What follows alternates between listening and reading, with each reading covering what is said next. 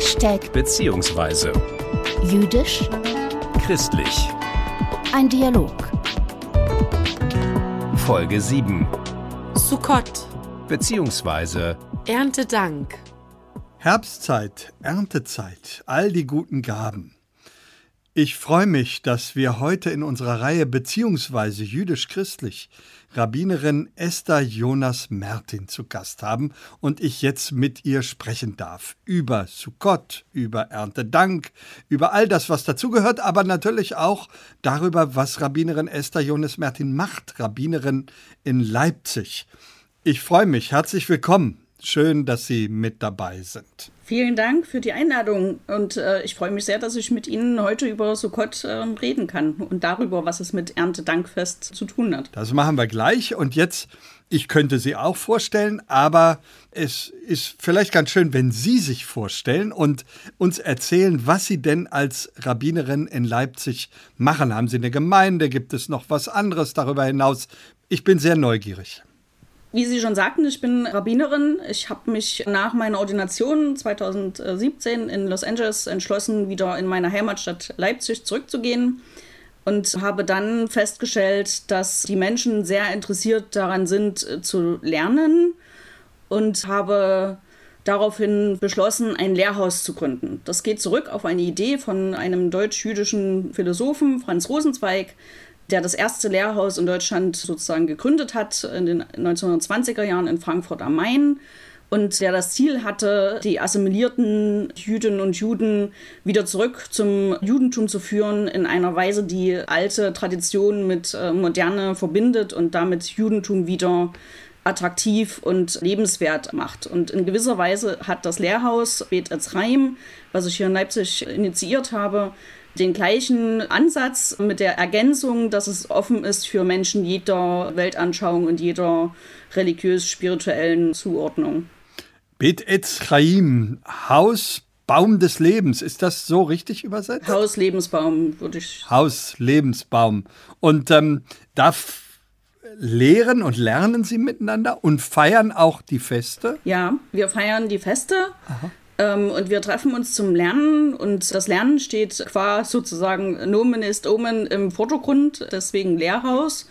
Und äh, es ist so schön, hat sich das entwickelt, dass wir jetzt Menschen haben, die Liturgie lernen, sodass sich das so ein bisschen gerade äh, aufteilt in einen sozusagen inneren und einen äußeren Kreis. Der innere Kreis lernt jetzt Liturgie und ähm, wie Gottesdienst geht, sodass wir demnächst ähm, hoffentlich eine sehr aktive kleine Gruppe haben, die gemeinsam Gottesdienst gestaltet und äh, eben wirklich einen Gottesdienst gestaltet, wie ich es in den USA erlebt habe. Also dass die ganze Gemeinde aktiv ähm, im Gottesdienst beteiligt ist und jeder einen Teil übernimmt und nicht nur eine Frontalunterhaltung stattfindet, sondern wirklich ein gemeinschaftliches Erlebnis äh, daraus werden kann.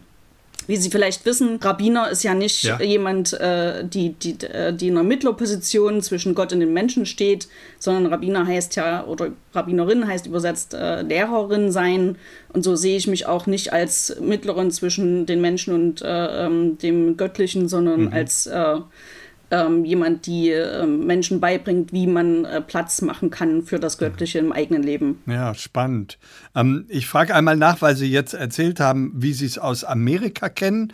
Ich, Habe ich das richtig verstanden? Sie sind ursprünglich aus Leipzig? Ja, ich bin ursprünglich aus Leipzig und äh, bin dann ähm, erstmal in die Wissenschaft gegangen, hatte ja jüdische Studien, Geschichte und Religionswissenschaften studiert, habe das abgeschlossen, habe dann in einem äh, Projekt gearbeitet zu jüdischen Frauen in Deutschland nach 45 zwischen Religion und Politik und bin dann aber ähm, äh, weitergegangen, ähm, weil mir das nicht mehr reichte. Also Wissenschaft äh, finde ich nach wie vor ähm, spannend und attraktiv, aber mir fehlte, mir fehlte da etwas.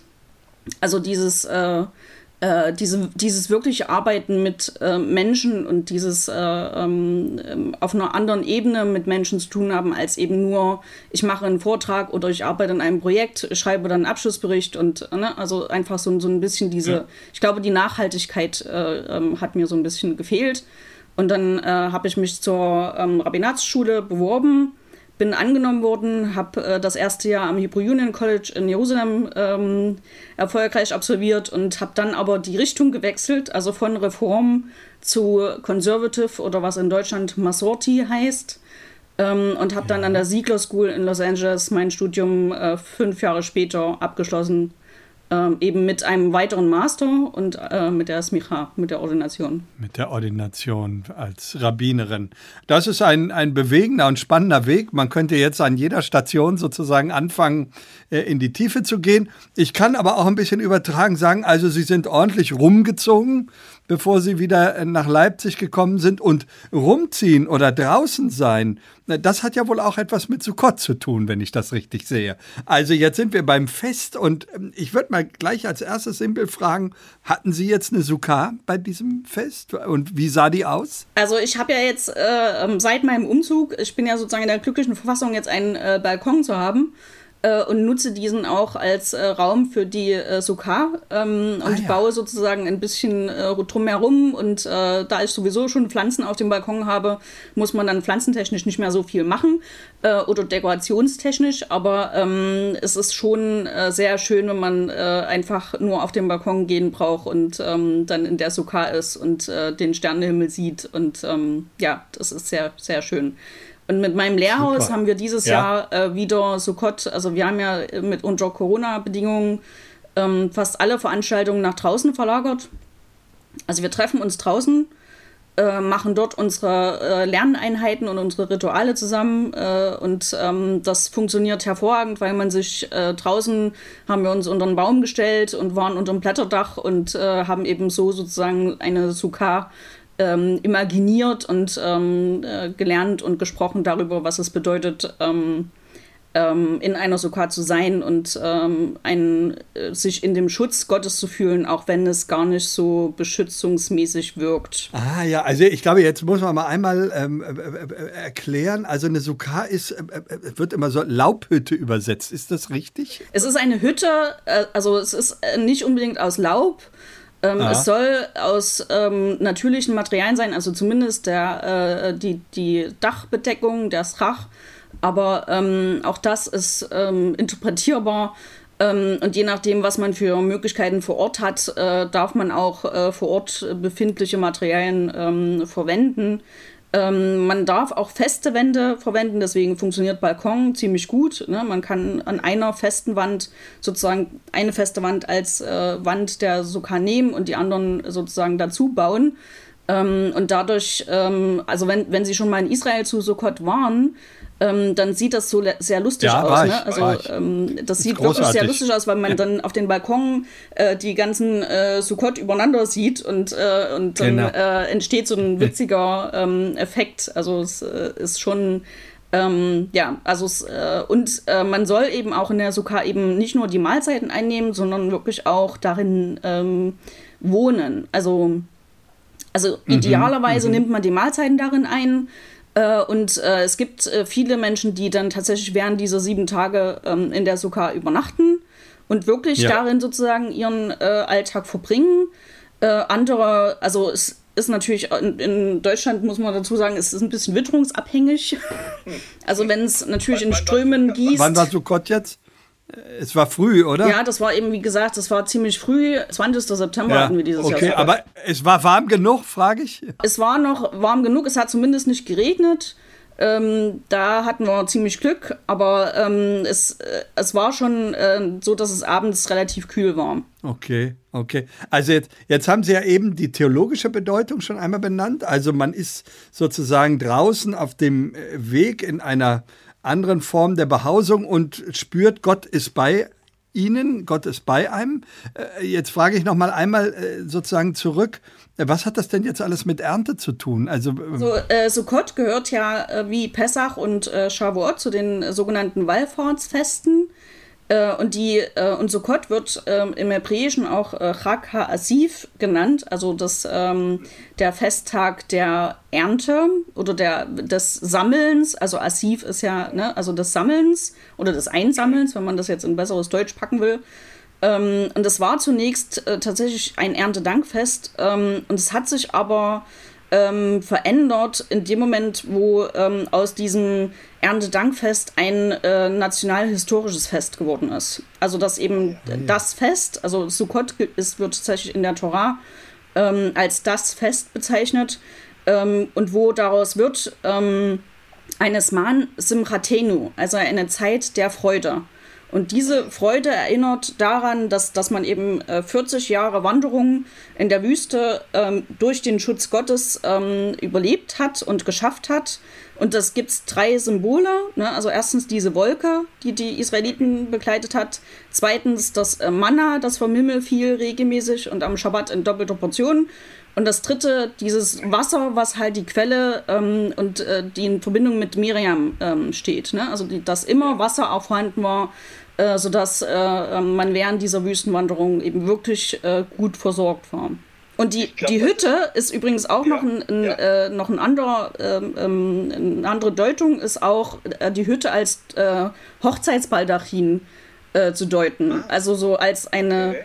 Ähm, als eine Erinnerung nicht nur an die Hochzeit zwischen dem Volk Israel und Gott, sondern eben vor allen Dingen an den bestehenden Bund.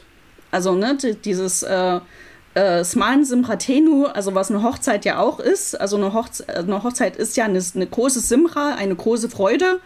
Ähm, und hier gibt es äh, eine klare Verbindung zwischen ähm, die, dem Bild einer Hochzeit und äh, Sukkot. Das leuchtet mir alles total ein. Also wenn ich mir vorstelle, dass ja sozusagen ein Erntedankfest immer äh, dann mit dem verbunden wird, wofür man noch danken kann. Und das ist äh, der Bund mit Gott, das ist die Begleitung Gottes auf dem eigenen Lebensweg, das ist das Neuanfangen des Lebens. Ähm, das leuchtet mir sehr ein, weil Sie so viel von Freude gesprochen haben. Also das, was mich am stärksten beeindruckt hat, äh, war das Fest Simchat Torah. Ähm, das meine ich doch am Ende von Sukkot steht, oder? Ja, es, es äh, markiert ja nicht nur das Ende von ähm, Sukkot, aber es ist wirklich ein eigener Feiertag. Also es gilt nicht äh, zu den Tagen, die, die äh, zu Sukkot zählen, zählt das nicht mehr. Also es ist ein eigener ähm, Feiertag. Eigener Feiertag. Es gilt als Abschluss von äh, Sukkot, interessanterweise. Und es ist natürlich dieses große ähm, ähm, ja, Tora-Freudenfest, also Simrat Torah, ähm, Fest der Tora-Freude, ähm, wo die ganze Gemeinde zusammenkommt, die Tora-Rollen aus, der, äh, ähm, aus dem äh, Aaron Hakodisch rausgenommen werden. Teilweise rollen die Gemeinden sie auseinander und äh, jedes Gemeindemitglied äh, berührt äh, die Tora und ähm, man liest äh, das Ende und den Anfang in einer Session, um eben auch zu sagen, wie nah Anfang und Ende oder andersrum Ende und Anfang ähm, einander sein können und meistens in unserem Leben ja auch sind. So ist es. Und man tanzt mit diesen Rollen, oder? Ja, man tanzt mit diesen Rollen durch die Synagoge und es gibt äh, ähm, es wird jeder zu Tora aufgerufen, der das will. Und ähm, das ist natürlich, also man, man liest so lange an diesem Tag aus der Tora, bis jeder und jede, die das will, auf der Bima gestanden hat und vor der Tora gestanden hat. Und haben Sie das auch gemacht jetzt in, äh, bei Ihnen im Lehrhaus? Wir haben leider keine äh, Tora-Rollen. In, insofern fallen ein paar Sachen äh, für uns äh, raus. Äh, aber wir haben natürlich ähm, das Ende und den Anfang ähm, der Tor zusammen gelesen und äh, uns unsere Gedanken darüber gemacht, äh, warum wir auch immer wieder dann neu anfangen zu lesen. Warum lesen wir immer wieder den gleichen Text ähm, jedes Jahr wieder? Und ähm, das ist auch eine Frage, die man äh, zu Simchat Torah gut stellen kann.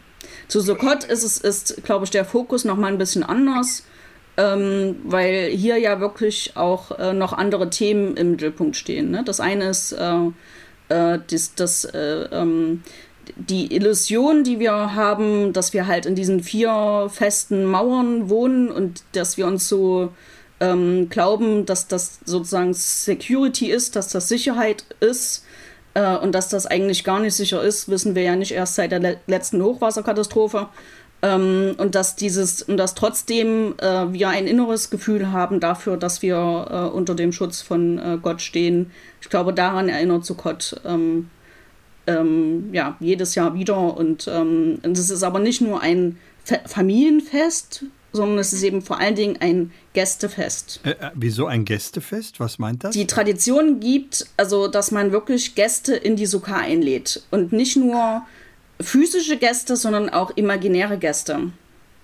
Also zum Beispiel, Ja. ähm, also äh, das, das ist eine Tradition, die kommt aus der äh, ähm, mystischen Tradition des Judentums, wo, wo, äh, wo dann überlegt wurde, ähm, dass man jeden Tag mit einer bestimmten Qualität versieht. Äh, das hat was mit der äh, Kabbalah zu tun. Und jede äh, ähm, dieser ähm, Qualitäten, also Chesed, also äh, das wird im Deutschen immer mit ähm, Barmherzigkeit übersetzt, das äh, gefällt mir auf dem Gestanden nicht so gut. Der englische Ausdruck ähm, Loving Kindness trifft es viel besser. Ne? Also diese, diese liebende äh, Freundlichkeit. Ähm, und das wird mit Abraham gleichgestellt, Abraham und Sarah äh, oder Abraham und Ruth. Ne? Also das, die, die Variantenbreite sind natürlich je nach Traditionslinie, der man dann ähm, folgt, ähm, wieder ähm, unterschiedlich. Der zweite Tag ist Gevorah, das ist die Stärke.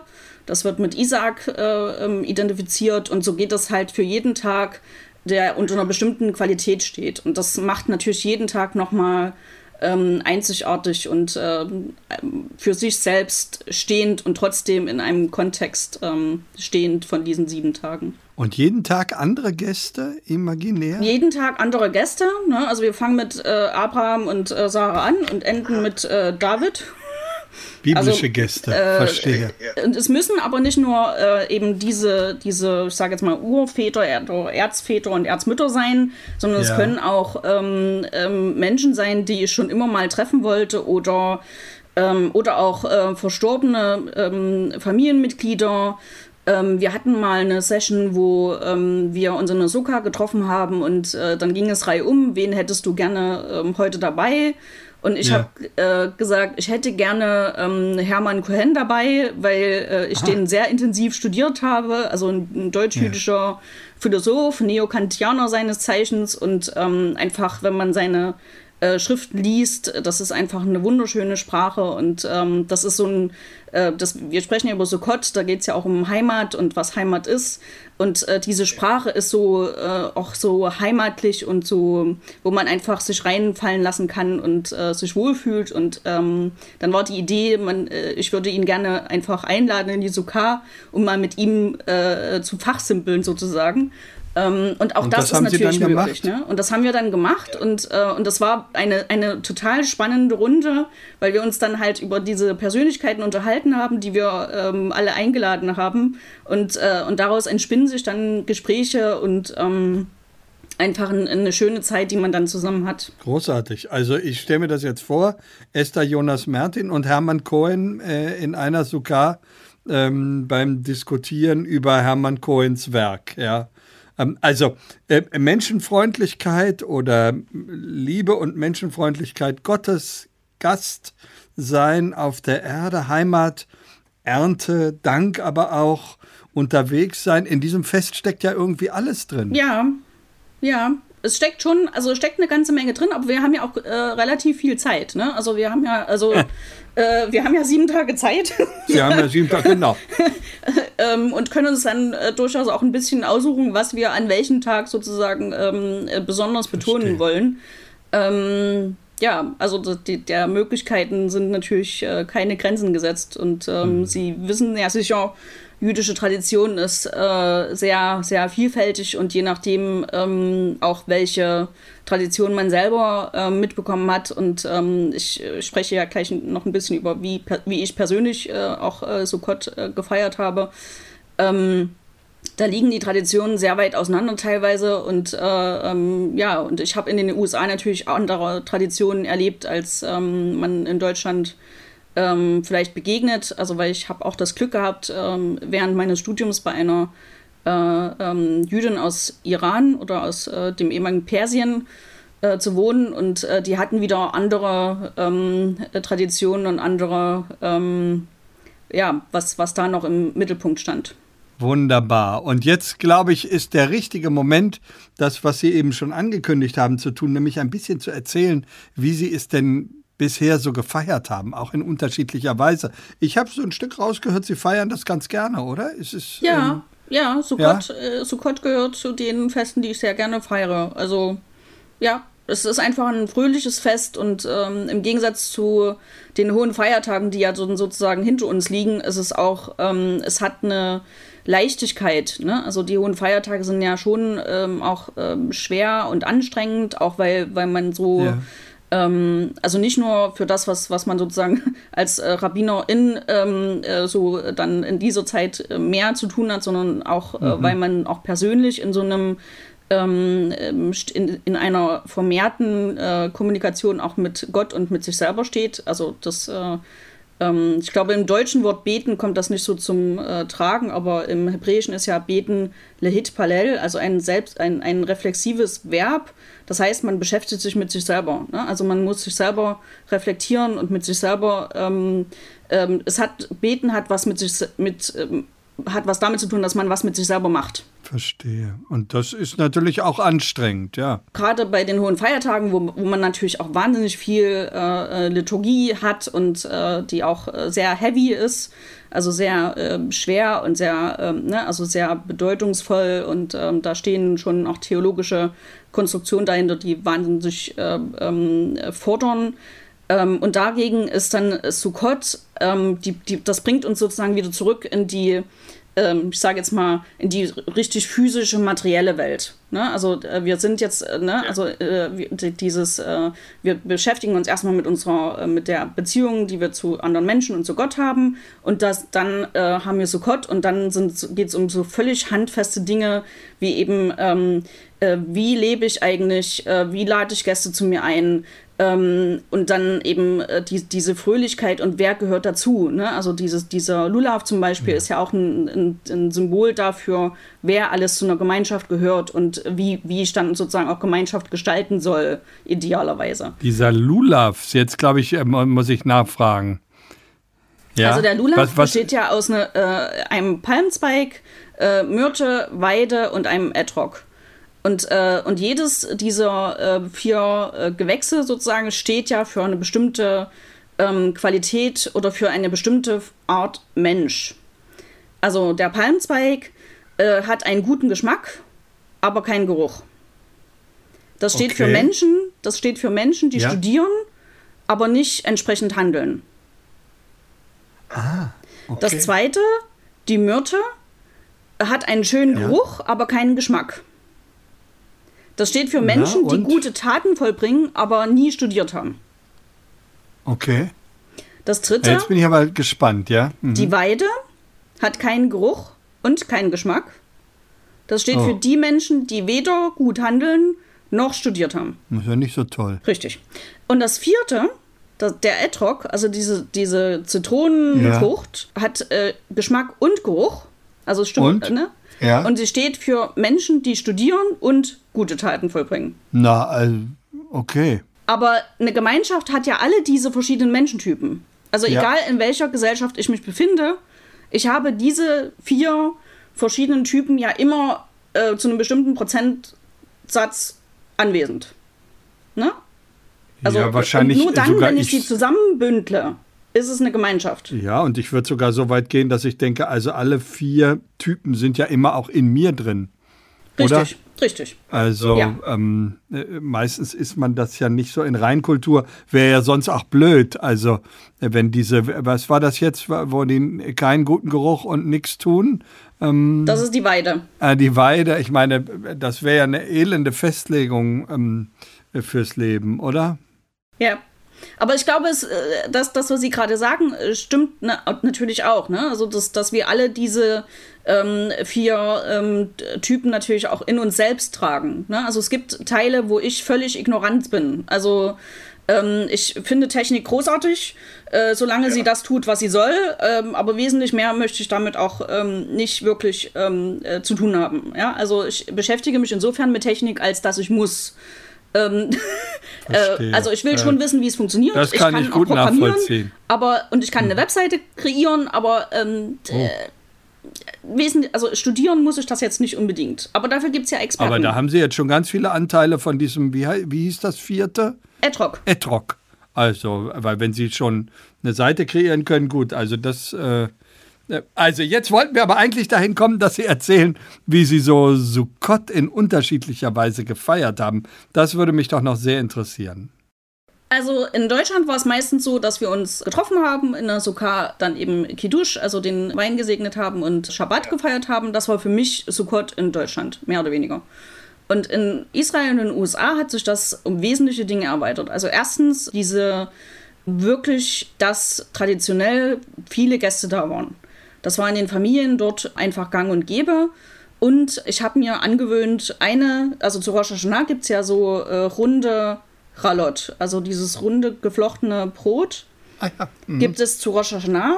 Und ich fand so eine Tradition auch von der persischen Familie und auch in, in meiner Synagoge war tatsächlich, dass, es, dass man eine Runde Rala aufgehoben hat, die eingefroren hat und Ja. zu Sukkot wieder aufgetaut hat und die gab es dann zu Sukkot. Ach, Und das ist so ein schöner Bogen von äh, Rosh Hashanah bis hin zu äh, Sukkot und eben auch nochmal so diesen Neubeginn sozusagen zu feiern, weil ja das jüdische Neujahr ja doch eher zurückhaltend und verhalten und eben sehr nachdenklich beginnt und dann eben nochmal so einen Punkt zu setzen, das ist aber jetzt der echte Startschuss ins neue Jahr. Also da, das kommt ja sowieso noch dazu, wenn Sie bei Sukkot angekommen sind im September oder Oktober, dann liegen eine Menge Feste hinter Ihnen. Ne? Also Rosh Hashanah und äh, Yom Kippur. Da, da sind Sie schon feiermüde. Ja, äh, wobei so, so richtig der, der, der Schluss dieser äh, Feierrunden ist ja sozusagen dann äh, Simchat Torah. Also ähm, Ja.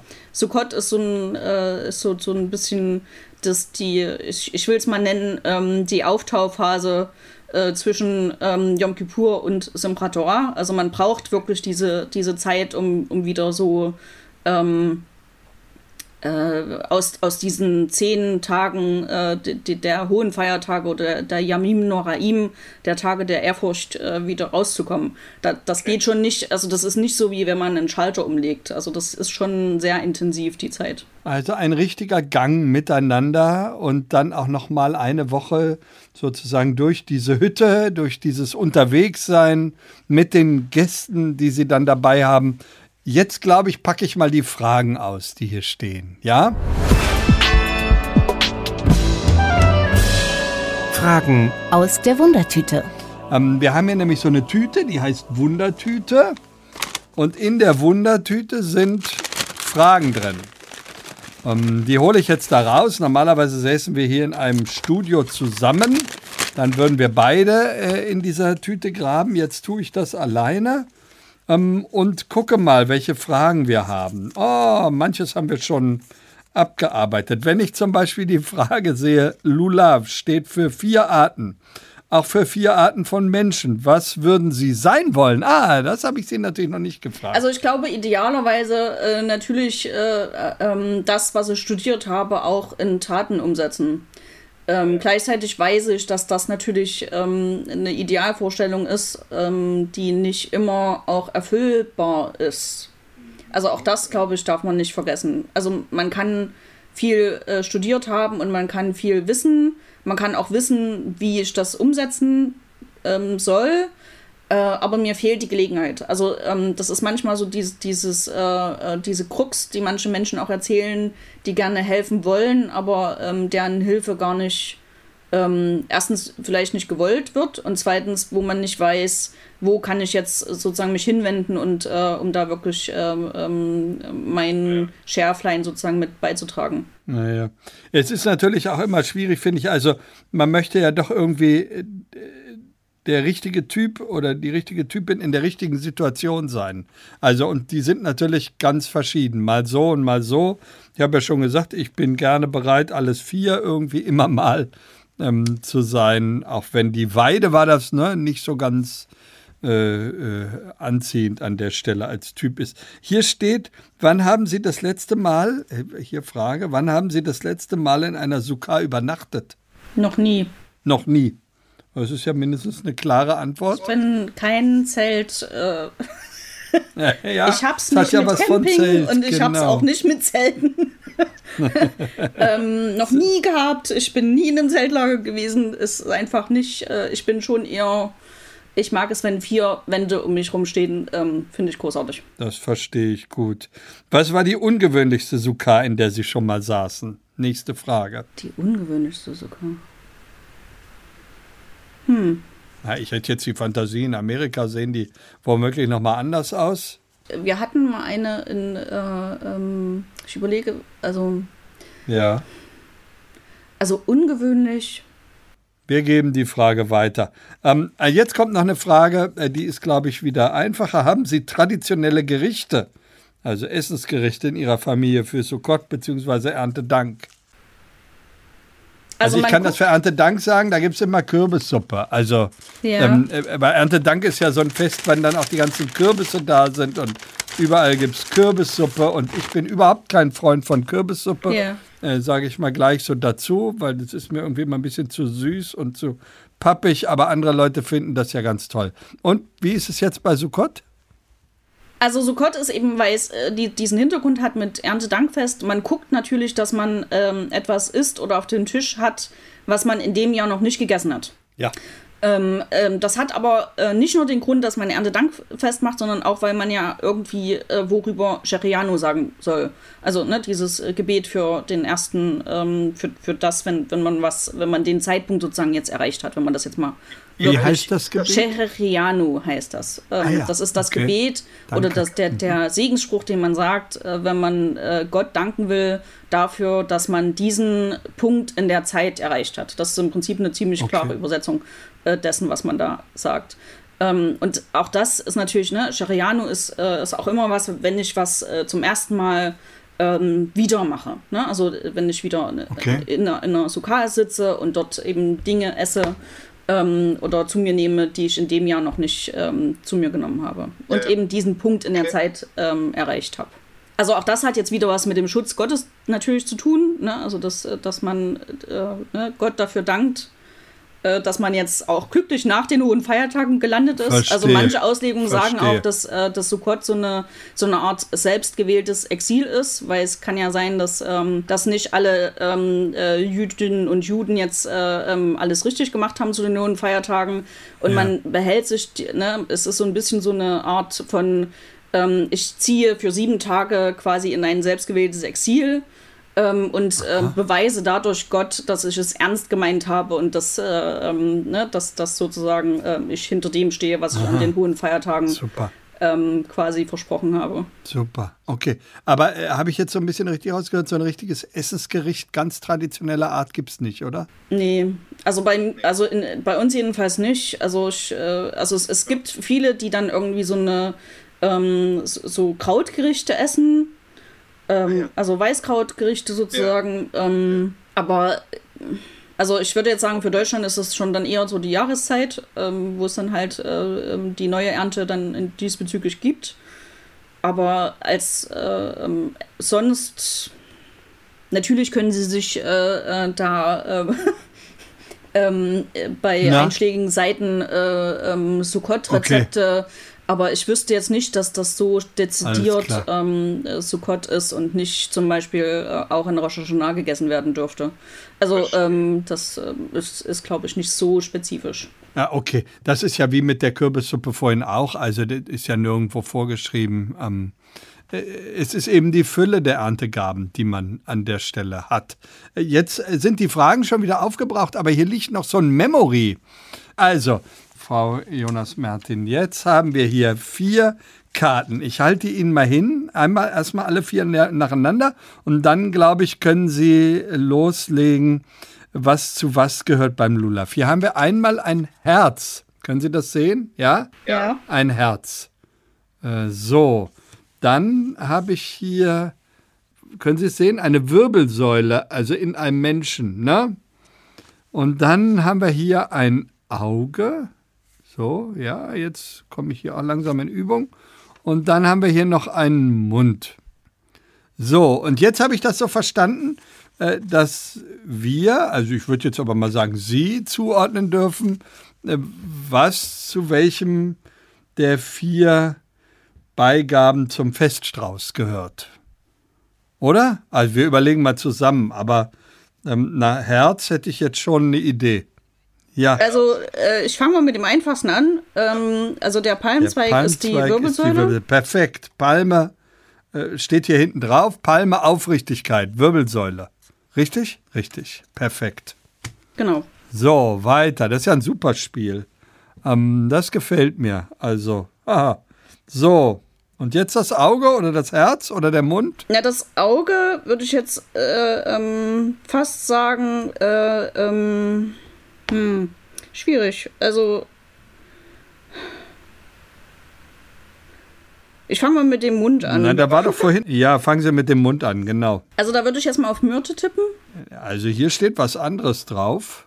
Hier steht Weide, Okay. weil Lippen beten können. Aha. Ah, Äh, Sagt Ihnen das irgendwas? ich hätte das jetzt tatsächlich in, ins, äh, ähm, in, in die äh, Augenfraktion getippt.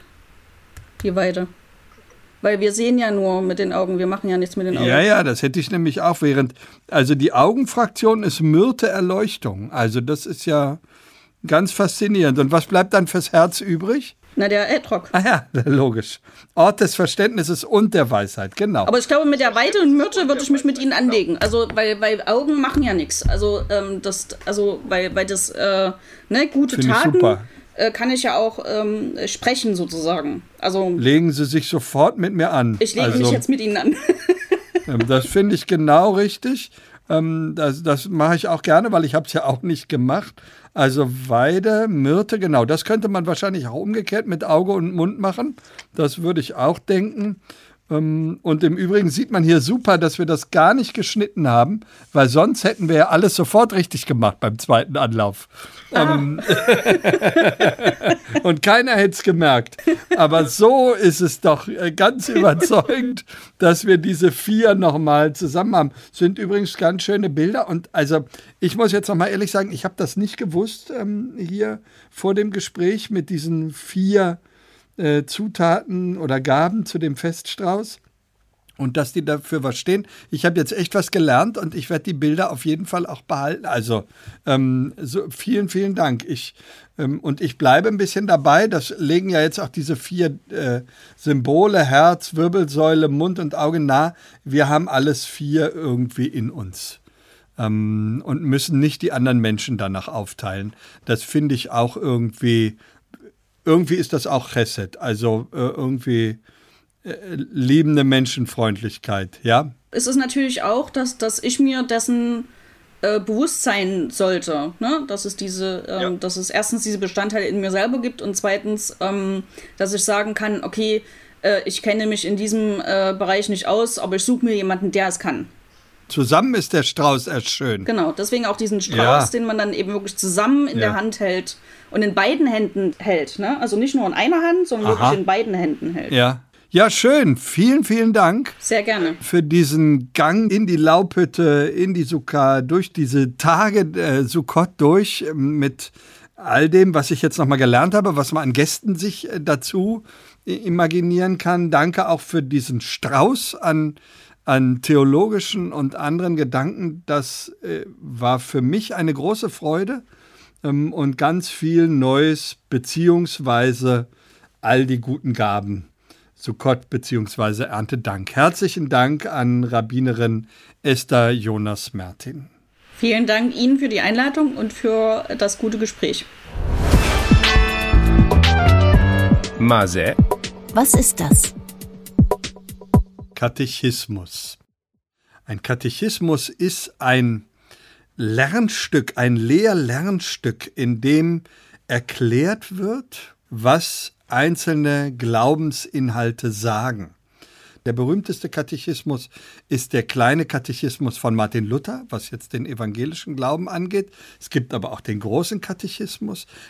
Im Kleinen und im Großen wird erklärt, was Taufe ist, was Abendmahl ist, ähm, äh, was das Glaubensbekenntnis sagt, was die Gebote sagen. Also ein Katechismus ist ein Lehr-Lernstück, in dem ich gut auswendig lernen kann in einem Frage-Antwort-Schema, was die Inhalte des Glaubens sagen. Mase, Was ist das? Koscher. Koscher ist zunächst mal übersetzt mit tauglich. Also was ist tauglich zum Verzehr? Das sind bestimmte Nahrungsmittel, es sind bestimmte ähm, Tiere und anderes Getier, was man essen darf oder eben nicht darf. Es geht um die strikte Trennung von Milch und Fleisch. Also das darf unter keinen Umständen zusammengeführt werden. Worüber man sich natürlich streitet, ist, ob das auch für Fisch und Milch gilt. Da gehen die Geister ein bisschen auseinander. Und ansonsten ist Koscher tatsächlich auch in den Alltagsgebrauch übergegangen, dass man bestimmte Dinge oder bestimmte Menschen für Koscher befindet.